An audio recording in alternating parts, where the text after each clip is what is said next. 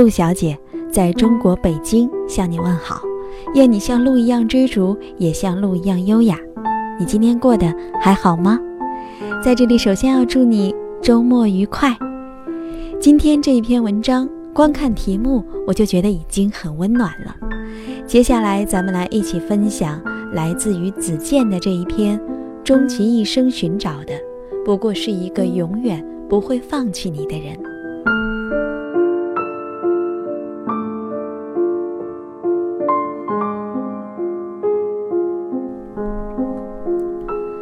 三个月前，我怀孕了。当时我们刚结束一场日本自由行，旅行中就常感疲惫。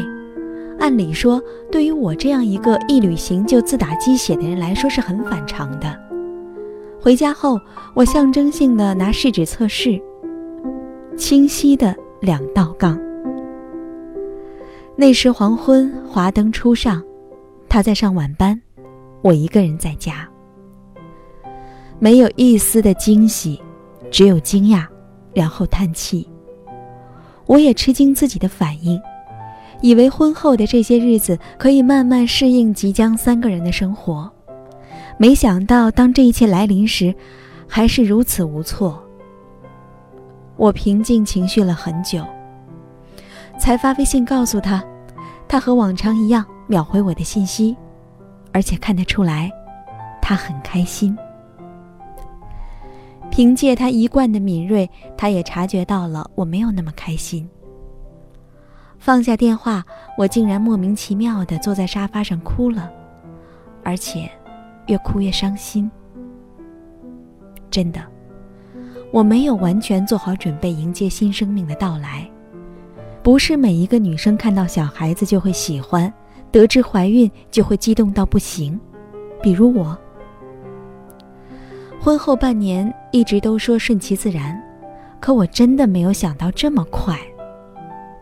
我承认自己是一个玩心很重的人，按我的规划，该再过个一两年才考虑吧，毕竟还有很多的地方没有去，很多的风景没有看，二人世界才半年就被打破了，想到这些，都让我很心虚。那天晚上，他很晚才到家，像受了委屈一样，过了很久才慢慢吞吞的对我说：“原来你不喜欢小朋友啊。”我小声说：“也不是不喜欢，只是觉得太快了。”他叹了一口气，很沮丧，让我觉得十分过意不去。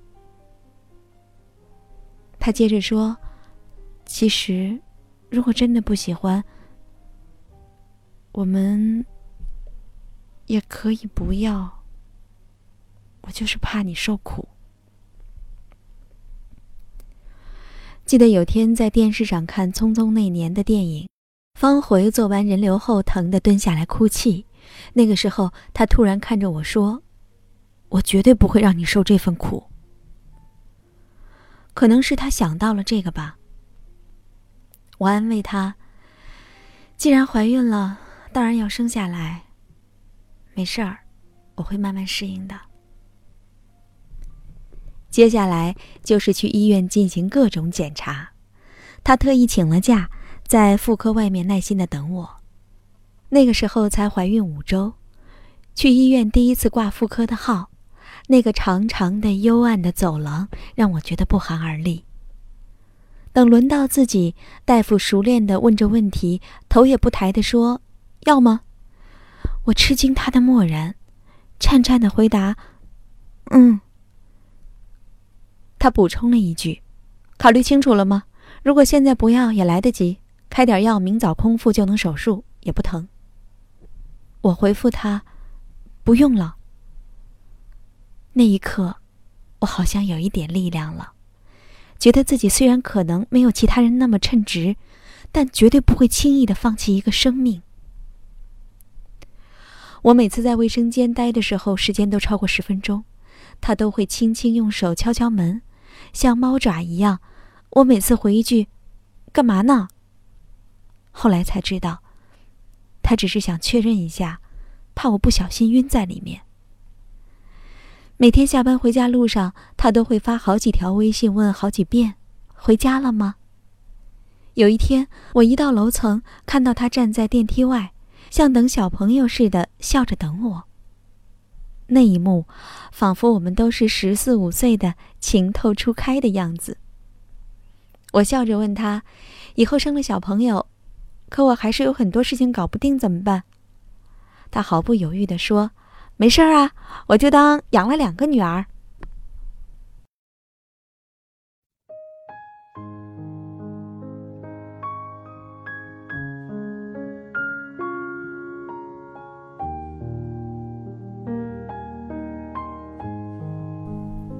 这段时间，我夜里经常醒，有时候起来去洗手间，有时只是忍不住小声咳嗽一下。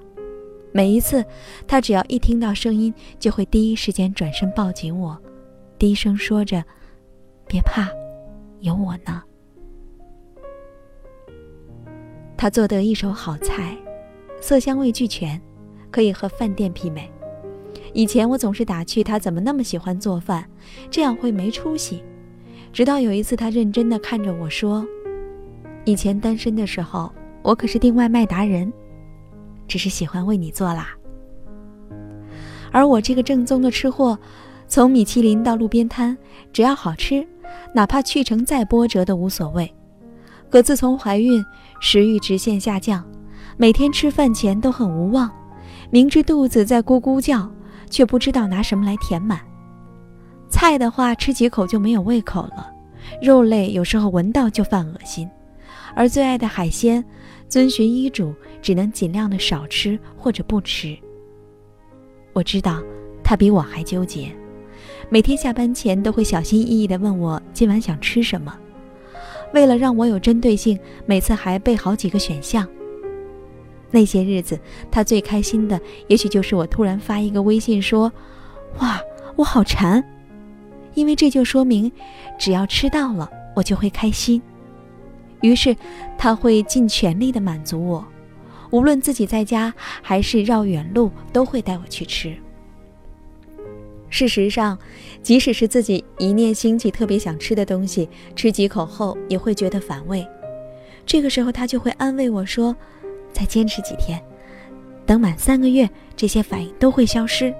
到时候你突然胃口大开，即使半夜饿醒，我也会马上起来给你做好吃的。”我还没有想到，过了三个月就会成为另一个局面，但是听着他的话，便觉得很安心。毕竟，从刚认识到现在，他承诺过的事情，从未食言。我很喜欢南京大排档的一道民国美龄粥，每一次必点，百喝不腻。他默默地学着去做，竟真的在家还原了出来。入口软糯的粥，伴着豆浆的香浓和山药的清甜。有时他连鱼刺都会为我挑掉，把盛满鱼肉的碗，心满意足地递给我。那可是条鱼呀！对于一个在海边长大的人来说，我有二十几年吃海鲜的丰富经验。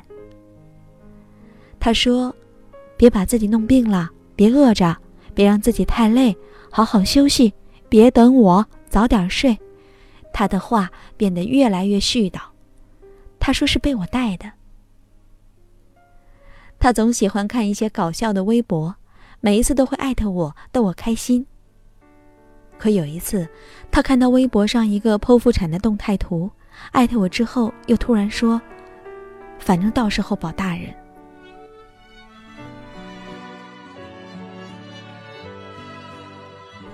记得我们刚认识的时候，他试探性的问我喜欢什么样的人。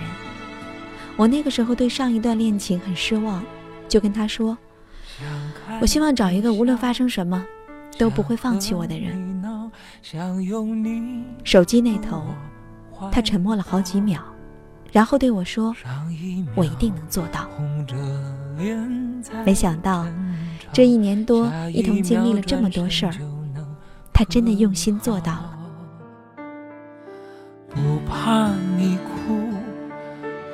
怕你哭，不怕你叫，因为你是我的骄傲。一双眼睛追着你乱跑，一颗心早已经准备好。一次就好。我带你去看天荒地老，在阳光灿烂的日子里开怀大笑，在自由自在的空气里吵吵闹闹。你可知道我唯一的想要？世界还小，我陪你去到天涯海角。在没有烦恼的角落里停止寻找，在无忧无虑的时光里慢慢变老。你可知道我全部的心跳随你跳？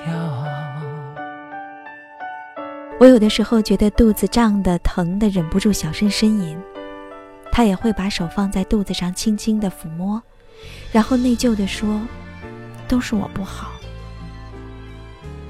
慢慢的，我终于发现，真正看懂一个人是不是对你好，往往不是在耳鬓厮磨的恋爱时，而是在婚后，尤其是在怀孕后。生活的琐碎与工作的繁重一起伴着庸常袭来，他是否还能像当时的承诺那样，陪你一起度过，不离不弃？他在媒体工作，平时工作很忙，可还是关注了很多育儿和女性怀孕的公号，不时给我发文章。我听朋友推荐了一本《受孕》，讲如何在孕期吃的既健康又不胖。我只是草草的打过了一遍，倒成了他的枕边读物。从萝卜排骨汤、门钉肉饼到简单的秋葵，我越来越依赖他做的食物，暖胃又暖心。有时候他下班后已经十一点了，我早已困得入睡。回来时听他在我旁边轻轻躺下，打着招呼。我早上很早就醒，也不忍心叫他，就匆匆地收拾好，发一个微信。去上班时也是很匆忙。可是每次我都会在包里发现他偷偷塞进去的一个水果和一小瓶养乐多。有一天。我走在上班的路上，突然接到了他的电话，很是惊讶。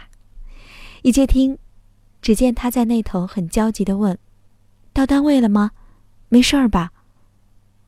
我回复：“当然没事儿了，马上就到。”他说：“哎呀，吓我一跳，路上怎么没有发圈？还以为你出事儿了。”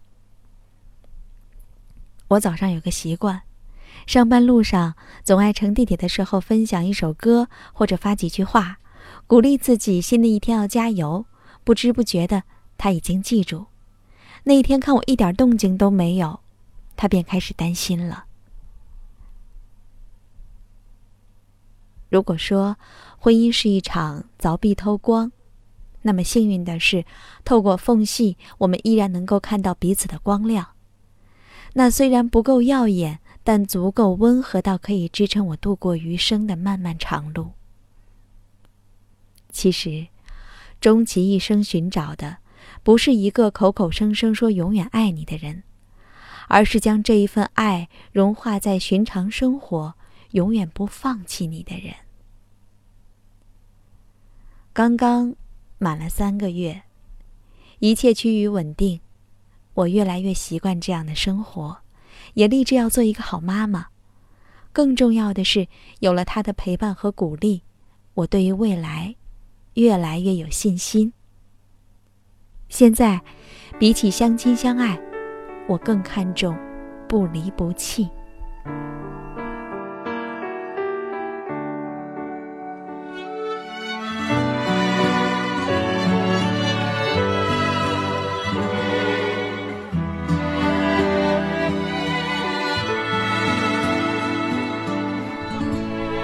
文章分享完了，对面的你有没有感觉到一股暖流流入了你的身体？真温暖呀！其实我们在这个世界上生活，是因为怀有希望，才能够忍受此刻的孤独，对吗？愿你已经遇到了那个不离不弃的人，如果还没有，请用耐心和时间来等待吧。我是陆小姐，愿你像鹿一样追逐，也像鹿一样优雅。在中国北京，向你说晚安。一颗心早已经准备好，一次就好。我带你去看天荒地老。在阳光灿烂的日子里开怀大笑，在自由自在的空气里吵吵闹闹。你可知道我唯一的想要？世界还小，我陪你去到天涯海角，在没有烦恼的角落里停止寻找。在无忧无虑的时光里慢慢变老，你可知道我全部的心跳？最。